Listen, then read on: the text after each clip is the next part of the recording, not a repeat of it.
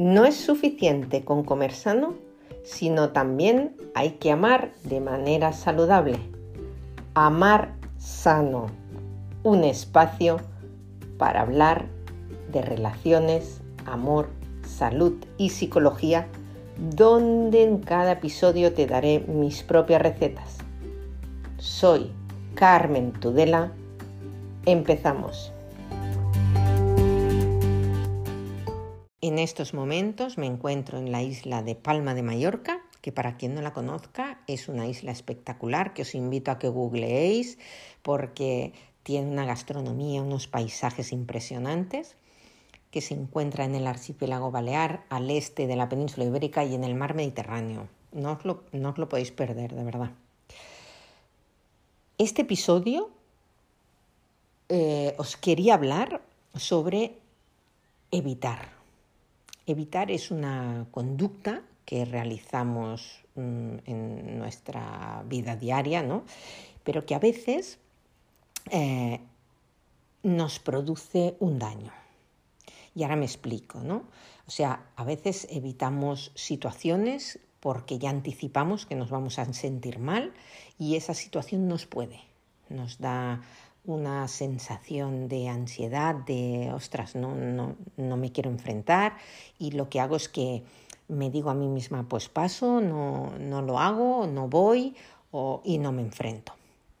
Claro, tú piensas que evitando la situación vas a impedir la ocurrencia de consecuencias aversivas, cuando lo que está pasando en realidad es que te estás limitando a ti misma de hacer cosas porque las expectativas de peligro que pones en cada situación que, que, temes hace que se mantenga esa ansiedad que en un principio sí que al no enfrentarte eh, se alivia y dices, buf, qué bien, no he ido a la montaña mm, con, de excursión con mis amigos porque como no soporto las arañas, pues mm, no voy.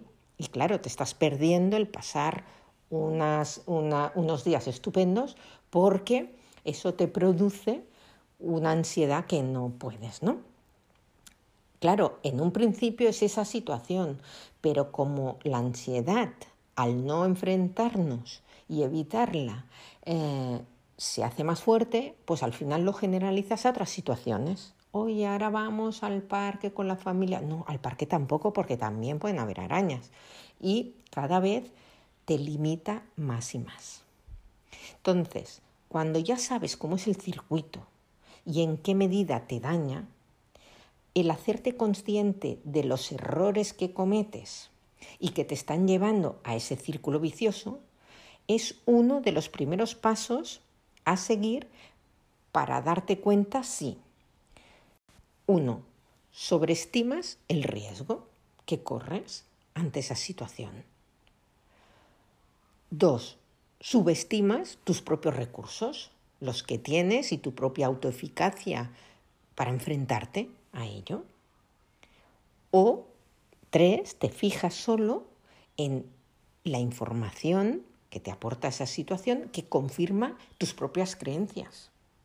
Y pasas por alto totalmente la información que es contraria a esas creencias. Y por tanto es más difícil de, de, tener otra versión.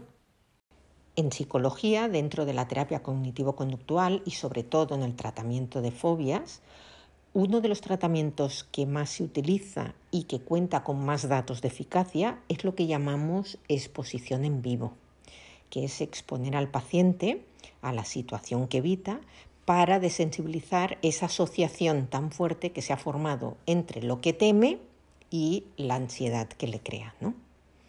Eh, la exposición tiene que ser gradual, siempre, de lo más fácil a lo más difícil. Lo que ahora te parece difícil, verás que no lo será tanto a medida que vayas dominando esos momentos menos difíciles. Y espero que podáis ponerlo en práctica siempre y cuando mm, la evitación no se haya apoderado de tu vida y te esté afectando a nivel laboral, personal, social, con lo que tendrías que ponerte en contacto siempre con un profesional porque somos los que más te podemos ayudar.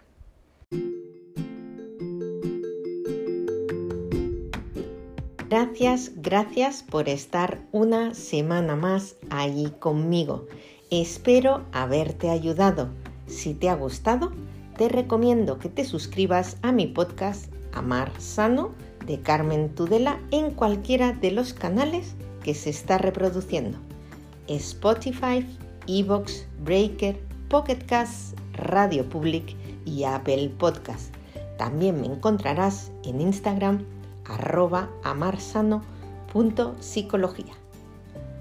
Ha sido un placer acompañarte una vez más.